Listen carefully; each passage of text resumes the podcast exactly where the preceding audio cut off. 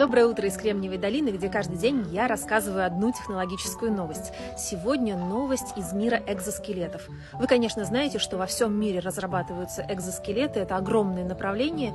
Эксперты оценивают, что рынок составит больше 11 миллиардов долларов к 2027 году. Но, может быть, будет и переоценка этой цифры, так бывает. Так вот, э, стартап Sarcos, находится он в Юте, в Соединенных Штатах, объявил о том, что через SPAC выйдет на биржу в третьем квартале феврале 2021 года.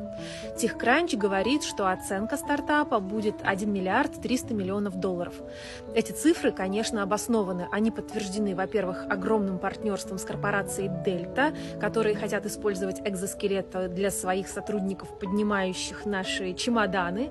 И второе, Саркас получил грант от э, Министерства обороны Соединенных Штатов Америки размером 40 миллионов долларов. Будем за этим следить.